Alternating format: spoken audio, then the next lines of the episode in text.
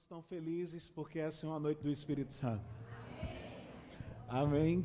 Que coisa maravilhosa. Eu quero começar, por gentileza, em Romanos capítulo 5, no versículo 5, por gentileza. Se você trouxe uma Bíblia física ou digital, por gentileza, abra. E eu quero te estimular nessa noite a você tomar nota de muitas coisas que nós vamos estar tratando aqui. Porque nós vamos começar com o ensino da palavra então, consequentemente, exige uma necessidade de atenção da nossa parte para acolher mansamente a instrução da palavra que está sendo implantada em nós. E eu tenho um desígnio no meu coração que essa será uma noite também de aula prática. Amém. O Senhor já tem comunicado algumas coisas aqui no meu coração e daqui a pouquinho elas vão vir à tona. Mas antes de nós entrarmos na prática, vamos estabelecer alguns fundamentos na palavra. E eu quero começar por esse texto aqui, porque talvez não seja muito convencional. Eu acredito que você é bem habituado a ouvir Romanos 5,5 para falar sobre o fruto do Espírito. Falar que você e eu temos o amor de Deus no nosso coração e ele é continuamente derramado por meio do Espírito que nos foi entregue ou confiado ou otorgado. Mas eu quero te trazer por uma nova perspectiva sobre esse texto. Nada de errado anunciar que nós temos o Espírito que produz em nós o amor. Mas nesse texto aqui, Paulo está falando sobre o amor de Deus para conosco e não necessariamente o amor que ele colocou em nós para nós amarmos. Quantos estão entendendo isso aqui? Ele produz em nós o amor para amarmos segundo Deus, absolutamente. Mas esse texto em específico, Paulo está falando sobre o amor de Deus para conosco. Como você sabe isso, Rafael? É só analisar o contexto. No versículo 8, quando ele fala sobre a prova do amor de Deus, ele diz que essa é a prova. Sendo nós ainda pecadores, ele entregou Jesus por nós. Então isso mostra que a história não começou por nenhum tipo de mérito da nossa parte, mas é pura graça. Diga, é pura graça. Porque se não fosse assim, não seria graça. A graça, ela só se estabelece onde não há merecimento. E graças a Deus por isso, porque Ele escolheu nos amar. E, e eu estava meditando, Senhor, a gente vai falar sobre as manifestações do Teu Espírito. Esse assunto é tão vasto que nós temos uma matéria no Rema só para tratar sobre esse assunto. Então eu busquei na parte do Senhor algo muito específico para a gente conversar nessa noite. Eu disse, Pai, o que está no teu coração para essa noite? Porque talvez se eu fosse para o lado da minha conveniência, eu iria acessar os dons que são atrelados ao meu ofício. Os dons de revelação, por exemplo. Falar sobre palavra de conhecimento, sabedoria, profecia, é muito mais tranquilo discernimento de espíritos do que falar sobre os outros aspectos das manifestações do espírito. Por quê? Porque é sobre estas que eu dedico muito mais o meu tempo. Uma vez que eu tenho consciência do que fui chamado para fazer, então eu devo investir tempo naquilo que eu tenho que fazer ou me aperfeiçoar para ser um cooperador de Deus excelente e não medíocre. Quantos estão entendendo isso aqui? Então, graças a Deus por sua bondade, ele disse ao meu coração, ele falou: "Filho, eu quero que você fale sobre os dons de curar". Nós vamos falar nessa noite sobre esse ministério maravilhoso que é a cura divina.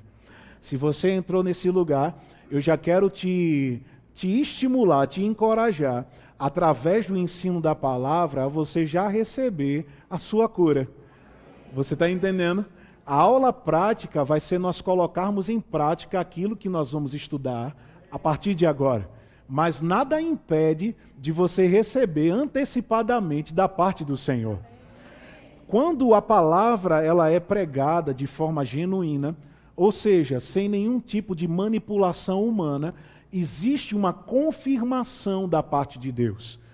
Nós ouvimos aqui na mensagem de oferta que quando Deus ele falou, o Espírito Santo pegou a palavra e manifestou aquilo que saiu da boca de Deus. Consequentemente, se a palavra genuína sai da nossa boca, o mesmo poder, ele está operando ainda hoje. Vocês estão entendendo isso aqui? Então, irmão, me diga por gentileza, Romanos 5,5, vamos lá. Essa passagem fala sobre esse amor por meio do Espírito Santo. A última matéria que eu ensinei o ano passado foi Cristo aquele que ama. E quando eu falei o título dessa matéria, as pessoas ficaram olhando para a minha cara como você está. Que matéria do rema é essa, Cristo aquele que ama? E o Senhor, ele tratou isso comigo. Ele disse: Eu amo, por isso curo. Dizer que o ministério de cura, que os dons de curar, eles não existem hoje, é dizer que Deus não ama mais. Porque ele se manifesta através do seu amor para conosco. Se você estudar um pouco João 3,16, a Bíblia fala que Deus amou o mundo de tal maneira que deu o seu Filho unigênito para que todo aquele que nele crê não. Essa palavra perecer também quer dizer ficar inválido, ficar improdutivo, quer dizer morrer e também quer dizer adoecer. Então, todo aquele que nele crê não adoeça. Mas a história começou pelo amor. Ele entregou Jesus para nos curar, porque ele nos ama. Você está entendendo? Então, para mim, a perspectiva ela mudou completamente. Cristo, aquele que ama, por isso cura. Os dons de curar são as manifestações do amor de Deus aqui na terra. As manifestações do Espírito como um todo, elas são as expressões do amor de Deus aqui na terra. Tudo que flui do Espírito passa pelo amor de Deus sobre a terra. É por isso que Paulo disse aqui: por meio do Espírito Santo que ele nos deu. Como eu recebo do amor de Deus? Diga, por meio do Espírito. Quando você nasceu de novo, a Bíblia fala que você recebeu o espírito de adoção, pelo qual nós clamamos, Abba, Pai. Como é que eu sei que Deus é o meu Pai? Você recebeu uma certidão de nascimento com o nome Jeová? Não, mas você recebeu o seu espírito que dentro do teu espírito testifica, ou ele traz evidência de que você é filho de Deus. Talvez você não tenha tanta base para explicar o porquê Deus é seu pai. Mas se alguém te perguntar, você pelo menos dirá: Eu sei porque sei. Por quê? Porque essa é uma convicção no espírito. Deus é meu pai, não é porque eu vi a certidão de nascimento, é porque ele colocou dentro de mim essa certeza. Eu tenho essa convicção. Quantos aqui vão para o céu? Amém. Como é que você sabe? Você está entendendo? Isso poderia ser explicado teologicamente, doutrinariamente? Absolutamente que sim. Mas é certo que essa convicção ela fica firme, ela fica viva na vida de uma pessoa que verdadeiramente nasceu de novo. Quantos estão entendendo isso aqui? Então, eu quero, nessa introdução, imprimir isso no seu coração mesmo. Porque isso mudou a vida de uma pessoa quando só ouviu esse título da matéria. A pessoa disse que tomava remédio para dormir e tomava remédio para ficar acordada. Ou seja, a palavra enfermidade também quer dizer cativeiro. A Bíblia fala que quando Jesus ele livrou uma mulher que estava encurvada há 18 anos, ele disse que a filha de Abraão estava presa num cativeiro por meio de Satanás. Não foi Deus que colocou aquela doença nela, mas ela estava cativa por Satanás. Então a mulher que deu testemunho lá no final da aula, eu nem sabia, mas ela disse: quando você disse que ele me ama, por isso me cura, eu recebi na hora a minha cura. Porque não tem como eu ter consciência do amor de Deus por mim e eu achar que Deus ainda é o autor ou aquele que permite doença na minha vida. Porque eu tenho absoluta certeza, não precisa nem ser pai e mãe aqui, eu não vou entrar nem nesse mérito, mas eu tenho certeza que se você ama alguém, no mínimo você tem o desejo de cuidar dela. No mínimo. No mínimo. Porque o amor é muito mais que palavras, ele está baseado em ações. Porque não existe amor com desprezo. Não existe amor permitindo mal. Não existe esse amor. Que amor é esse? Que não, eu deixei meu filho pegar uma gripe. Por quê? Só para ele aprender. Não. Duvido, nenhum pai natural deixaria seu filho ficar doente. Eu conheço pais que já disseram: eu gostaria de ficar doente no lugar dele. E olha que interessante, foi isso que Jesus fez. Vou falar agora em espanhol. Foi isso que Jesus fez. Ele quis tanto que você e eu não andássemos mais doentes, que ele se tornou doente no nosso lugar, para que você não precisasse mais ficar doente. Que coisa maravilhosa, não? Aleluia! Amém!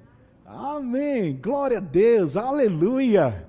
Ele se tornou enfermo para que por suas enfermidades nos tornássemos curados. Amém, irmãos?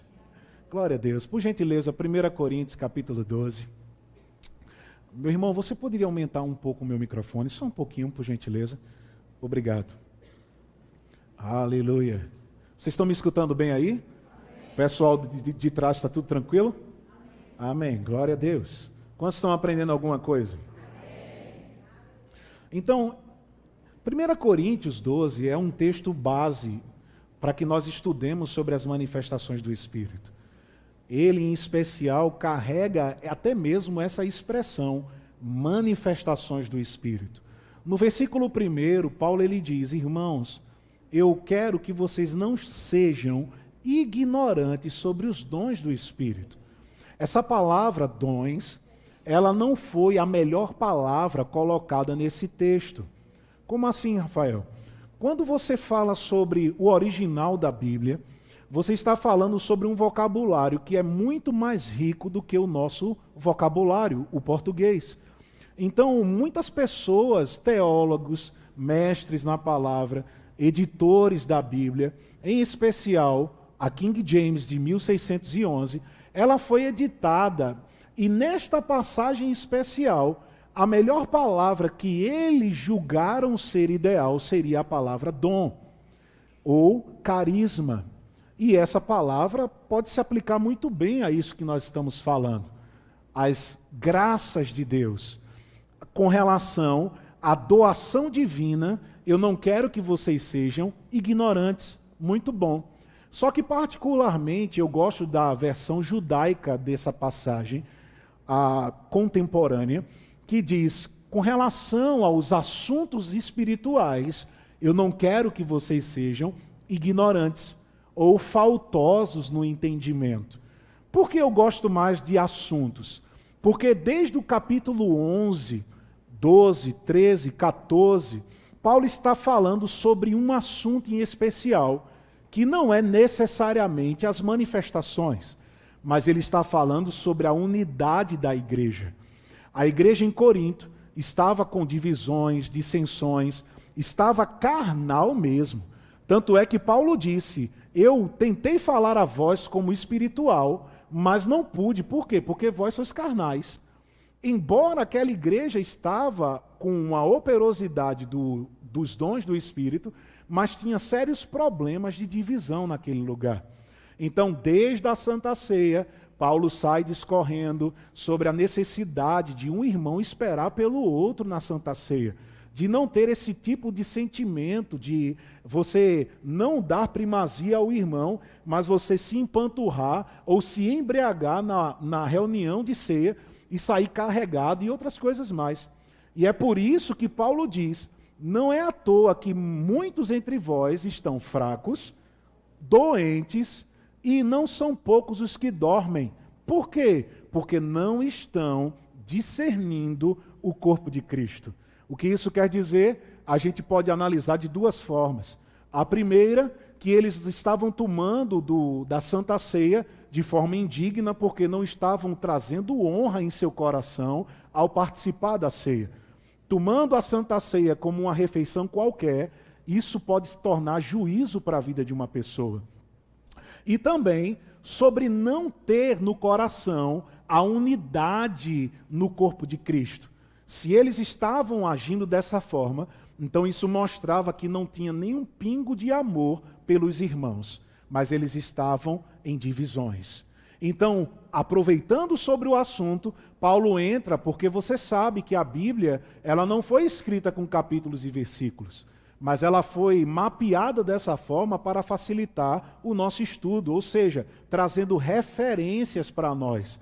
Mas se você ler de maneira corrida esse, essa passagem que eu estou falando, você vai entender que Paulo está falando, rapaz, sobre as coisas espirituais, eu não quero que vocês sejam ignorantes.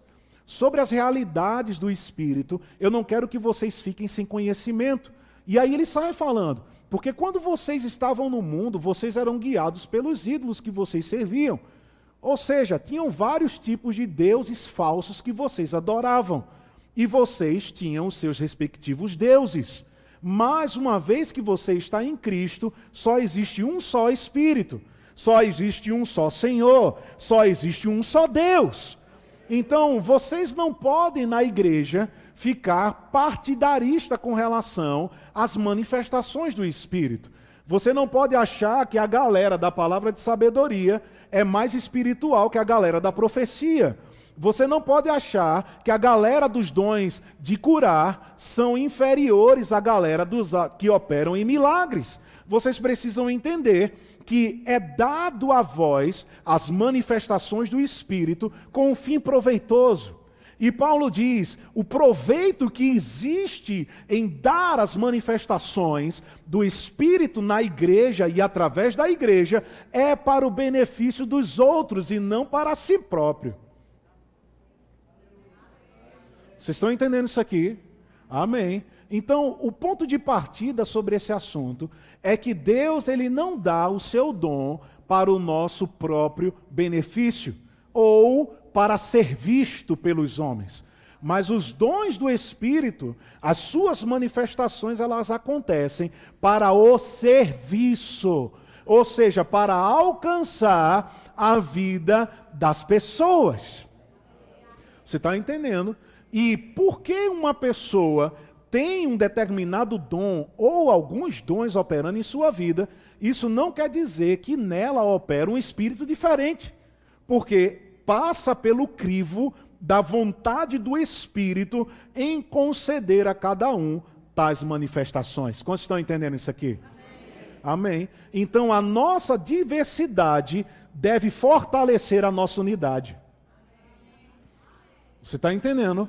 A nossa diversidade não deve ser um motivo para termos ciúmes e inveja no nosso meio. Amém. Porque ontem mesmo eu estava escutando um pregador numa igreja brasileira nos Estados Unidos e ele dizendo que ciúme era normal no ser humano. E eu disse a ele na minha casa, eu disse: "Não, porque ter ciúme é pecado. Ter inveja é pecado. Não interessa se é inveja gospel, santa ou não. Inveja é inveja. Ciúme é ciúme. Se eu digo que é inveja santa que eu tenho, eu estou dizendo eu tenho um pecado santo?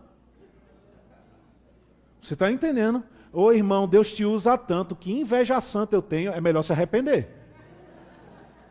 Amém. Porque isso não vem de Deus. Diga inveja. Ciúmes, não vem de Deus. Amém. Então a diversidade dos dons deve fortalecer a nossa unidade, deve fortalecer a nossa humildade, porque isso vai colocar a gente nos limites da nossa atuação. Eu gosto disso. Como assim, irmãos? Porque quando você entende a sua esfera de atuação, você não vai querer fazer o dos outros. Você está entendendo? Quando você entende a sua esfera de atuação, você não vai ficar é, sem estar produtivo no corpo de Cristo, porque existe uma parte que te cabe. Então você não tem desculpa para ficar parado, nem tem desculpa para estar tá olhando a vida dos outros. Olha que coisa maravilhosa. Ô glória! Fala mais, Jesus, revela os mistérios. Amém. Mas é isso mesmo, você está entendendo? Isso deve fortalecer, diga, a nossa diversidade deve fortalecer a nossa unidade. Amém. O apóstolo Paulo, em 2 Coríntios, capítulo 10, eu particularmente é um dos textos que eu reviso com muita frequência. Capítulo 10, 11 e 12, Paulo está falando sobre liderança ali também. E uma das coisas que ele fala é sobre muitos não considerarem Paulo como apóstolo. E ele disse: Rapaz, eu posso não ser apóstolo para eles, mas para vós eu sou. Porque vocês são as evidências do meu apostolado. Eu formei vocês em Cristo. Ou seja, vocês são o fruto do meu trabalho e essa mostra a minha esfera de atuação. Eu não me preocupo com a aceitação dos outros, porque não foi eu, não fui eu que os gerei em Cristo. Mas vocês que estão dentro da minha esfera de atuação, esse sim, eu me importo que vocês me recebam como apóstolo. Vocês estão entendendo? Isso eu estou falando sobre área de atuação, ou seja, cada um discernir o seu papel no corpo de Cristo. Paulo fala em Efésios capítulo 4 sobre uma justa cooperação de cada parte, nem menos nem mais, mas exatamente o que Deus te chamou para fazer. Então, se você recebeu palavra de conhecimento, então haja dentro da palavra de conhecimento. Se foi palavra de sabedoria, então deixa Deus usar a tua boca para edificar as pessoas. Se foi profecia, discernimento de espíritos, mas que tudo isso seja feito, primeiro, para a glória de Deus e segundo, para a edificação do corpo de Cristo. Vocês estão entendendo isso aqui, gente? Diga, as manifestações do Espírito não são para promoção pessoal, nem corporativa. Amém. Porque eu digo para vocês, e deixo como uma lição de casa, Mateus capítulo 7, a partir do versículo 13, Jesus fala sobre aqueles que chegarão em sua presença e dirão: Senhor, Senhor, em teu nome nós expelimos demônios, em teu nome nós profetizamos. Na versão da Bíblia, a mensagem ele diz: Muitos diziam que os nossos projetos eram patrocinados por Deus. E Jesus ele disse: Apartai-vos de mim, vós que praticai a iniquidade, porque eu não vos conheço. Existem duas coisas aqui a ser considerado. Primeiro, quando ele fala sobre expulsar demônios, ele está falando que ele nasceu de novo. Porque quem não nasceu de novo não tem autoridade para expulsar demônio. Vocês estão entendendo isso aqui? Não é qualquer pessoa que você ouve dizendo, ai, em nome de Jesus, ai, em nome de Jesus. É um nome qualquer. Não é o nome do nosso Senhor Jesus. Você está entendendo? Porque o nome de Jesus na boca de um crente deveria ter poder. E não ser usado como chavão gospel. Menino, tira essa toalha de cima da cama em nome de Jesus. Rapaz, abaixa essa televisão em nome de Jesus. É por isso, por, esse, por essa falta de discernimento, que não existe poder na hora de usar o nome, porque normalmente ele é usado como comum, banal. Aquilo que não honramos perde o valor na nossa vida. Se eu não trato o nome de Jesus, o meu Senhor, como um nome acima de todo nome, ele na minha boca vai ser como qualquer nome. Aleluia. Você está entendendo isso aqui? Aleluia. Amém. Aleluia. E o segundo ponto, eles disseram que profetizaram em nome do Senhor. Quer dizer que eles estavam profetizando por, por boca de Satanás? Não. Eles poderiam, eles vão ser usados por Deus, porque isso é um apontamento para o futuro. Eles, muitas pessoas foram usadas por Deus, mas não vão entrar no céu. E o que isso quer dizer? Profetizar, ser batizado no Espírito Santo. Porque não existe dons ou manifestações do Espírito na vida de uma pessoa se ela não foi batizada no Espírito Santo. Então, para uma pessoa profetizar genuinamente, ela precisa ter sido batizada. Então, Jesus não está falando de pessoas que não foram salvas, Jesus não está falando de pessoas que não foram batizadas. Ele está falando de pessoas que, além de ter experimentado a boa palavra, também experimentaram os, os poderes do mundo vindouro, como está em Hebreus no capítulo 6. Ele está falando com crentes que andaram cheios do Espírito Santo numa certa medida, mas que por causa do seu coração mau não entrarão no reino de Deus. Eu recentemente encontrei um livro chamado, olha o título do livro: Como curar enfermos e ainda ir para o inferno. De um evangelista chamado Shambach. Esse homem foi usado por Deus nos anos 70, foi uma das vozes poderosas de cura na época do irmão Kenneth Reagan, F.F. Bosworth e outros ministros da parte de Deus, T.L. Osborne e etc. E ele falou que ele mesmo foi corrigido por Deus. Por quê? Porque ele estava achando que deveria edificar a sua vida nas manifestações do Espírito e não no amor ou no fundamento firme da palavra. Porque Deus estava usando ele, por quê? Porque as pessoas necessitam. Lembra do que a gente leu? Ele é rico em misericórdia. Para alcançar alguém, Deus usa até uma mula, quanto mais a gente. Então não existe glamour em ser usado por Deus. Você está entendendo? Não existe glamour. Hum, você viu? Eu profetizei para toda a igreja. Hum, louvado seja eu, glorificado seja eu. Tá, tá entrando na lista daqueles que ele vai dizer, não conheço. Aleluia é necessário você e eu entendermos uma coisa: nós não podemos fazer nada sem Ele. Essa mensagem ou esse ensino ele vai ser uma dicotomia. Ele vai funcionar tanto para ministrar como para receber. Você está entendendo?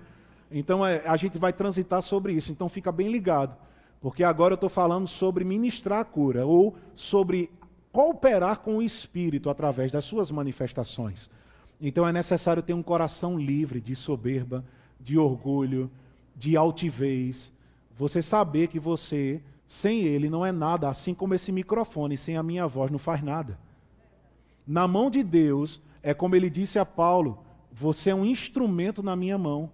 O que isso quer dizer? Que sem a mão, o instrumento não toca. Se eu chegar para esse violão e disser violão, sol maior, Violão, sol maior. Ele é um instrumento ou não é? É um instrumento. Mas se não tiver a mão do tocador para tocar no instrumento, para ele trazer o som que deve trazer, é inútil. Então, sem ele, na nossa vida, nada podemos fazer. Então, se somos usados por Deus, não podemos ter o orgulho de achar que somos melhor que as pessoas.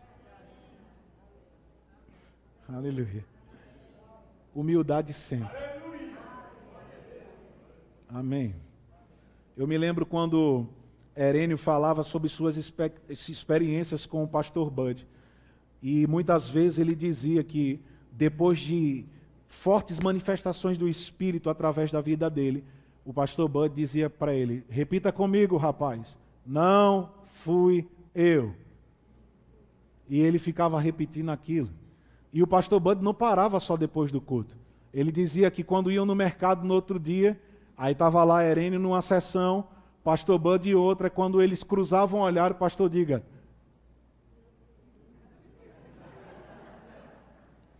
Você está entendendo? Para quê? Para treinar o caráter. Porque não existe treinamento se não houver exercício. Você está entendendo? Se você não se autodisciplinar a não receber honra e glória porque Deus usa você, você vai entrar na soberba.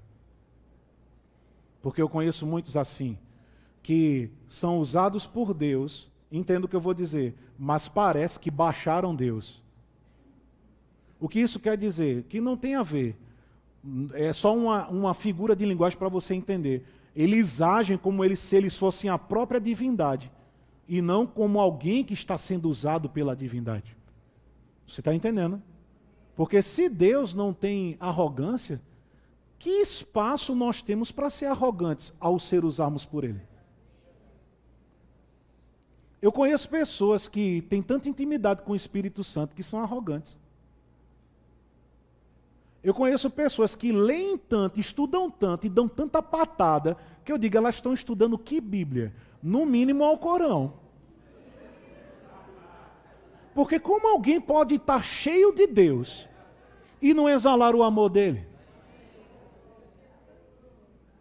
Como uma pessoa pode estar cheia de Deus, ministrando a palavra de Deus, orando por enfermos e estar empinado assim? Você, vem cá.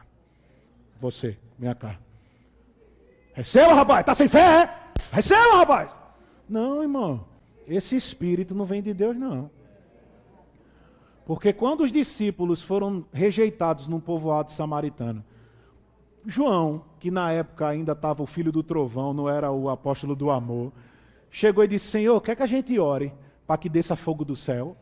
Vamos fazer churrasco desses miseráveis. Aí Jesus olhou para ele e fez: Por acaso, você não sabe a que espírito você pertence?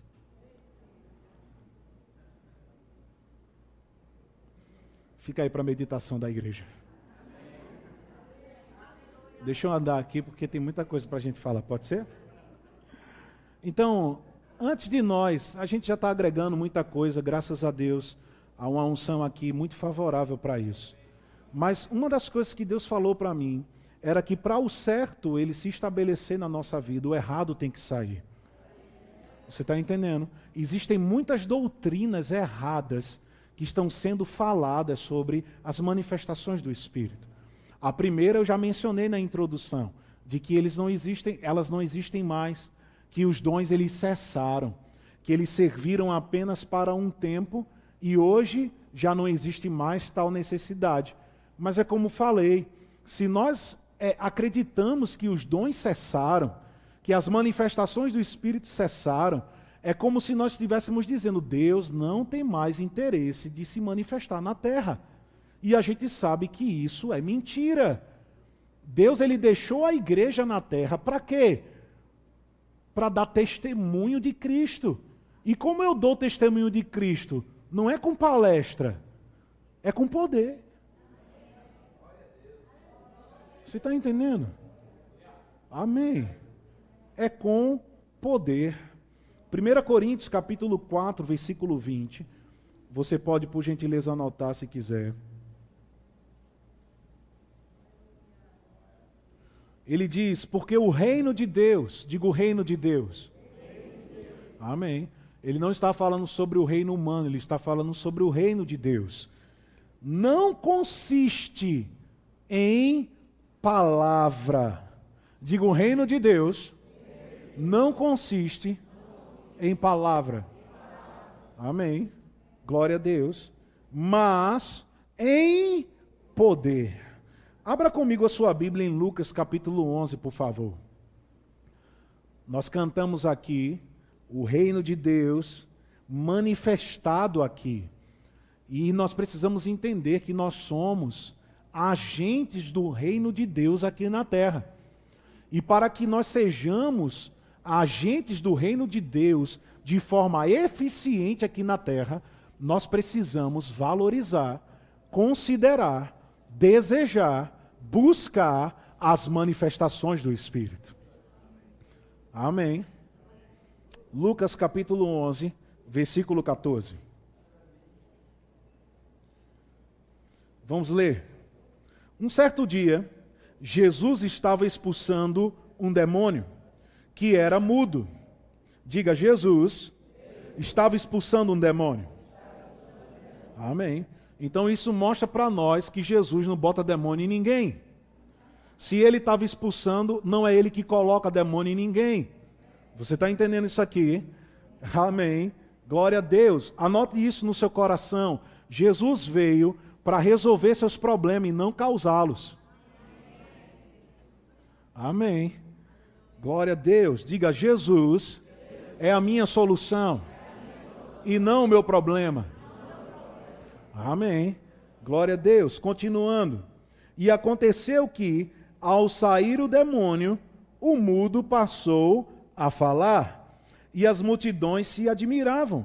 Mas alguns deles diziam: Ele expulsa os demônios pelo poder de Beuzebu, o maioral dos demônios.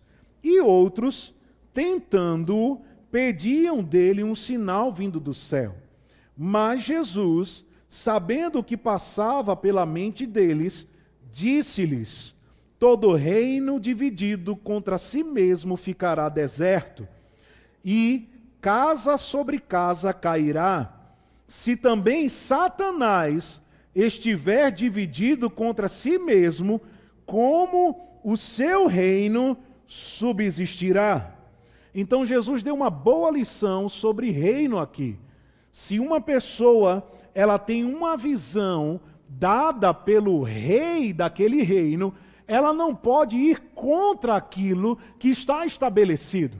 Você está entendendo? Então, se Jesus estivesse sendo usado por Satanás para expulsar o demônio, então, como ele poderia estar fazendo parte desse reino? Seria divergente. Por que a gente está dizendo isso? Porque muitos, hoje em dia, fariseus contemporâneos, têm dito que as manifestações do Espírito são manifestações do diabo. E não são. Diga, não são. Amém? Então isso é um engano da parte do homem natural. O homem que arrasoa na sua própria cabeça e chega em suas próprias conclusões. Eu já falei isso aqui várias vezes. Como nascem as heresias? As heresias nascem quando eu tento produzir algo da palavra sem o autor da palavra. Jesus ele disse: "Esperai até que do alto vocês sejam revestidos de poder, e sereis minhas testemunhas em todos os lugares", parafraseando. Então, se existe uma necessidade de receber poder para testemunhar, como eu posso testemunhar sem poder? Que tipo de ensinamento eu vou trazer sem poder? Vazio. Você está entendendo? Ou seja, eu vou afastar as pessoas do poder de Deus e não encorajá-las a desfrutar do poder de Deus e nem participarem do poder de Deus. Como Pedro ele mesmo diz, ser participante do ministério do Senhor. Amém, irmãos.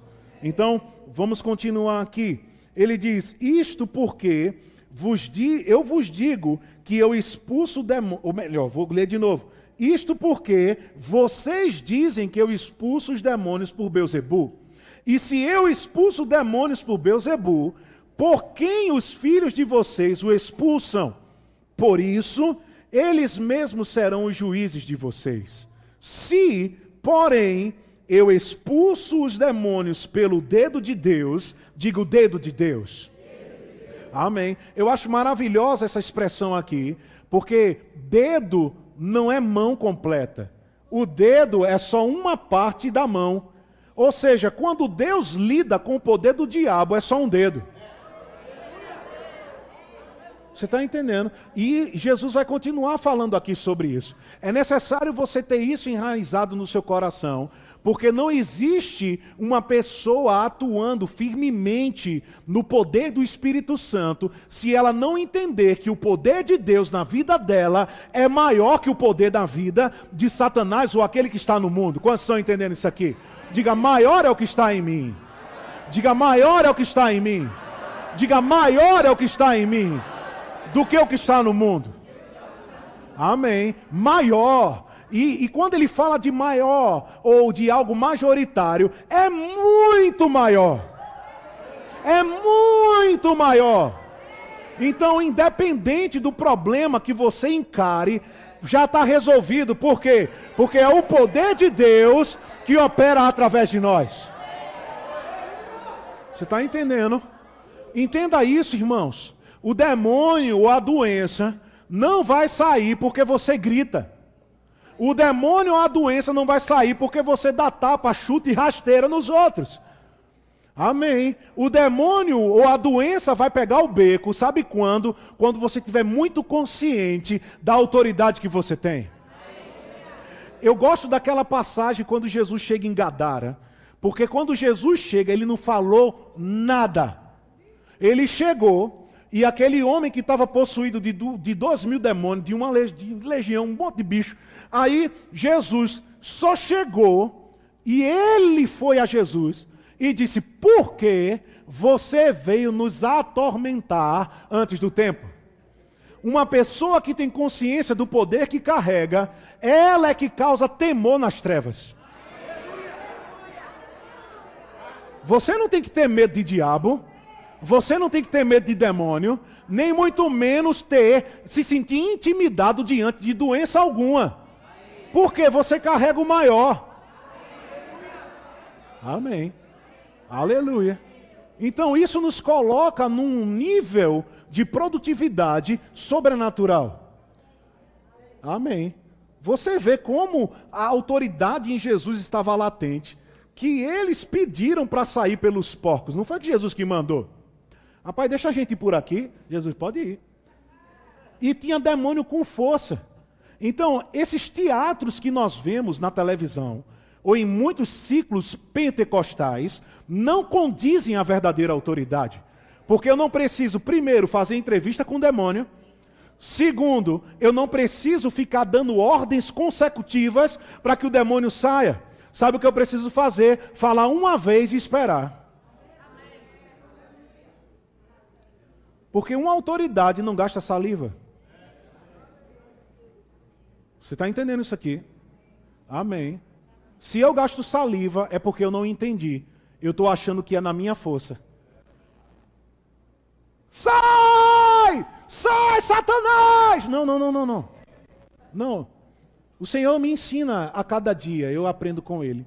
E uma das coisas que Ele me ensinou é: eu não tenho culpa de você ficar rouco. A culpa não é minha, a culpa é sua. Porque se você entender que o poder é meu e não no seu grito, pode ter certeza, você sempre vai ficar com uma voz muito boa. E o poder vai fluir com muita força. Muitas pessoas acham que o impacto está na altura da voz, mas não está. O impacto está na pureza da palavra.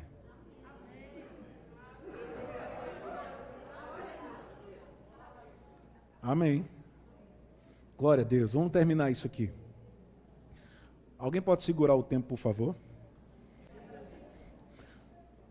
Olha o que ele diz: Eu expulso demônios pelo dedo de Deus. Certamente, diga certamente. certamente. É chegado o reino de Deus sobre vós. Ou seja, Jesus está falando: se eu estou fazendo coisas sobrenaturais, poderosas, vocês têm evidências palpáveis daquilo que eu estou fazendo.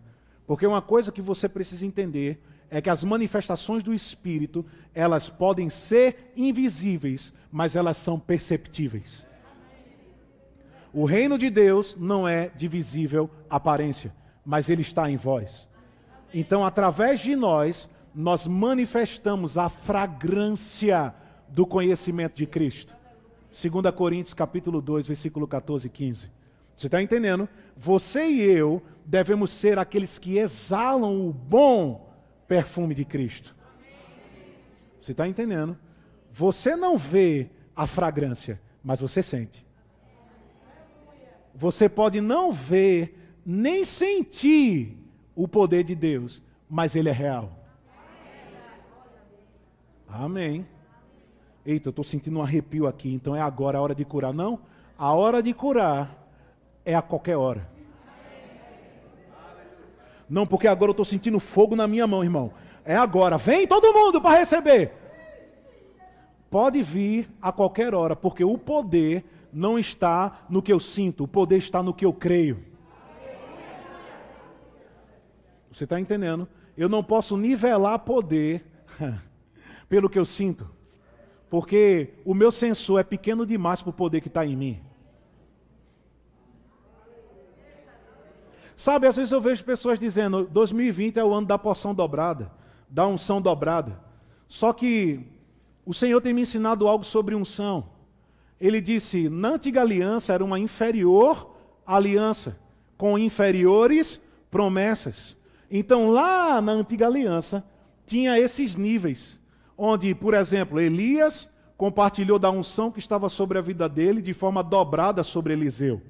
Só que na nova aliança, que é uma aliança superior, com superiores promessas, Paulo disse: Ei, eu oro para que vocês tenham revelação sobre três coisas. Primeiro, o chamado de vocês, quem vocês são em Cristo. Segundo, a herança que vocês têm, ou seja, o que vocês têm em Cristo. Terceiro, o poder, e ele diz: o mesmo poder que ressuscitou Jesus dentre os mortos e o exaltou sobremaneira, acima de todo principado e potestade, nome, poder e domínio que se possa referir não só no presente século, mas também no vindouro. A todas as coisas pôs debaixo dos pés e se fez cabeça sobre todas elas e a deu à igreja. Aí eu te pergunto, que nível é o poder que ressuscitou Jesus dos mortos? Efésios 3:20 infinito. O poder que a igreja tem na nova aliança não é porção 1, não é dobra porção, é porção infinita. Porque é o mesmo poder que ressuscitou Jesus. Alguém pode mensurar esse poder? Alguém pode colocar limite para esse poder? É o mesmo poder que você carrega. Agora a diferença está aqui. Quanta consciência eu tenho daquilo que eu carrego? Porque eu posso ter uma Ferrari que vai até 400 km por hora e andar a 40. Por quê? Porque eu não tenho confiança naquilo que eu tenho. Porque se eu confiar no carro que eu tenho, eu vou colocar uma velocidade com responsabilidade, nesse sentido, é claro, mas numa linguagem figurativa, eu vou colocar a velocidade máxima do carro. Por quê? Porque eu sei que ele pode ir. Então, não seja econômico em liberar o poder de Deus através da sua vida. Amém. Não seja tímido. Você não recebeu o espírito de timidez, mas de poder, amor e moderação. Só para a gente encerrar e ir para a prática, rapidinho. O Senhor falou comigo. Dentre os nove dons que estão descritos lá em 1 Coríntios 12, nós temos o único que está no plural, é os, são os dons de curar. Não é o dom de curar, são os dons de curar. Por que ele está no plural, Rafael? Porque para cada disfunção no corpo mortal existe uma solução divina. Eu vou repetir: para cada disfunção no corpo mortal há uma solução divina. Então, quantas doenças existem? Não sei. Eu sei que existe dom suficiente para curar todas. Você está entendendo? Quando o dom do Espírito ele está em operação, é o perfeito poder de Deus em operação. Tiago 1,17 diz que toda boa dádiva e todo dom perfeito vem lá do alto, descendo do Pai das luzes. Então, uma vez que eu sei que carrego dons de curar na minha vida, então eu tenho certeza que através de mim ele vai trazer saúde perfeita àqueles que forem ministrados.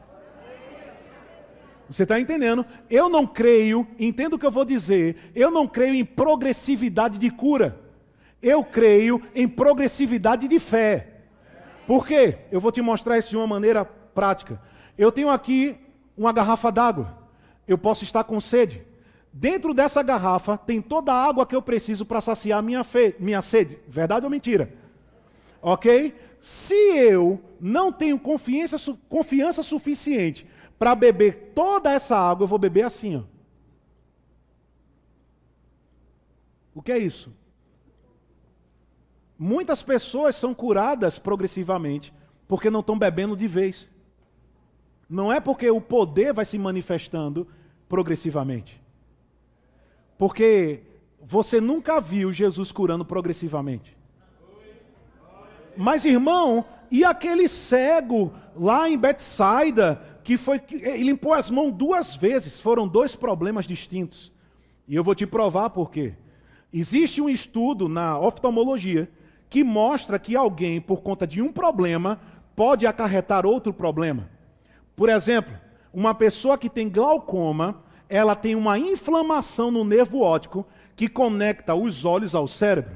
Se ela tem essa inflamação, ela vai tendo um escurecimento de vista até ficar cega.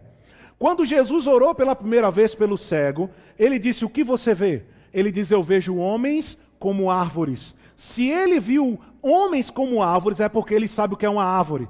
Se fosse cego de nascença, ele não saberia o que era uma árvore. Então ele já viu antes.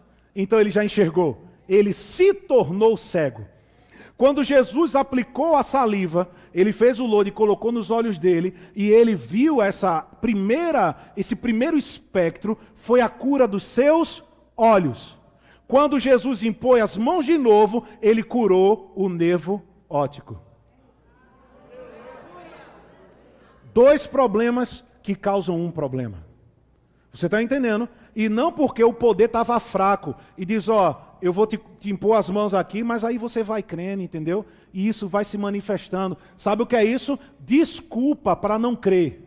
Tanto de quem está ministrando quanto de quem está recebendo. Porque a, a, forma como se justifica a ausência de poder é se basear nas suas experiências. Mas você e eu não temos que basear o nosso ministério nem a nossa vida em experiência de ninguém. É na palavra, meu filho. É basear-se no que Cristo fez. Se todas as pessoas, Atos 10, 38, Jesus andou por toda parte fazendo bem e curando a todos os oprimidos do diabo, porque Deus era com ele não ficou um só sem receber de Jesus. Por quê? Porque o poder na vida dele estava fluindo continuamente e diariamente. Aí você pode dizer, mas em Marcos 6, quando ele fala da impossibilidade de Cristo efetuar milagres, e ele operou poucas curas aqui, é onde se aplica a fé. Não é por falta de poder, porque Jesus veio do deserto no poder do Espírito Santo. Então Jesus estava, meu amigo, liberando poder pelos poros. Mas a incredulidade dos nazarenos o impediu de efetuar milagres. Isso quer dizer o quê? Na ministração da cura, você tem dois viés. A primeira, quando você estiver ministrando, ministre com fé. Não ministre com dúvida. Será que vai ser curado? Não, não, não. Vai ser curado. Você está entendendo? E segundo, quem está recebendo, não venha, será que eu vou receber? Não, eu vou receber. Você está entendendo? E quando tem um encontro da fé que dá e da fé que recebe, milagre acontece.